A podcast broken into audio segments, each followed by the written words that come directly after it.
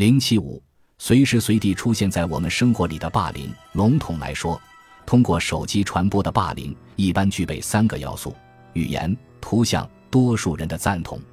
语言指的是不断发送去死、恶心等诽谤、重伤的语言，传播一些子虚乌有的流言；图像指的是用照片、视频来贬低对方，比如在学校的厕所里偷拍同年级学生上厕所的照片，并在 SNS 上传播。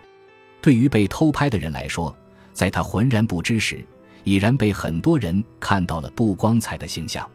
然而，面对这种诽谤中伤的言论与恶意图像，不少人却不觉得有哪里做的不对，反正大家都会一笑了之。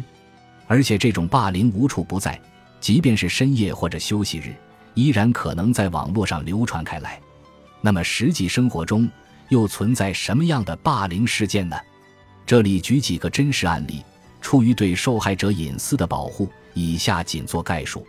案例一：有一个初中二年级的女生，升了年级之后，一直没能融入班级。也没交到朋友。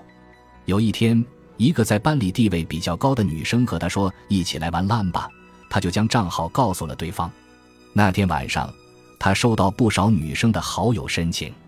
他兴奋地打开烂，发现自己确实被邀请入群了。然而群名却是河野超恶心，这个女生就叫河野。原来她被戏弄了，被骗入了一个专门嘲笑她的群。案例二。有一个初中三年级的男生，一次去同年级的朋友家里留宿，男孩子们一直玩手机游戏，玩到深夜。输掉的人被要求脱掉衣服，总输的那个人最后被拖到只剩下内裤，因为再输下去就一件衣服都不剩了，所以其他人要求他只穿内裤跳舞，并把跳舞的场景录了下来。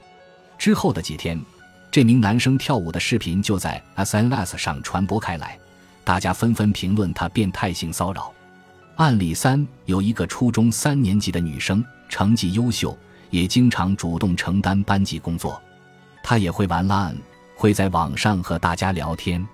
然而，突然有一天，她收到大量的恶言恶语：“最近你很得意忘形啊，自大烦死了之类的。”他们要求她道歉，女孩迫不得已道了歉，却被指责态度不够诚恳，甚至还有人说，要是真觉得自己错了。就去死啊！你去录个视频发到 Twitcasting 上。万般无奈下，他只能照做，录下我会以死谢罪的道歉视频，做了群发。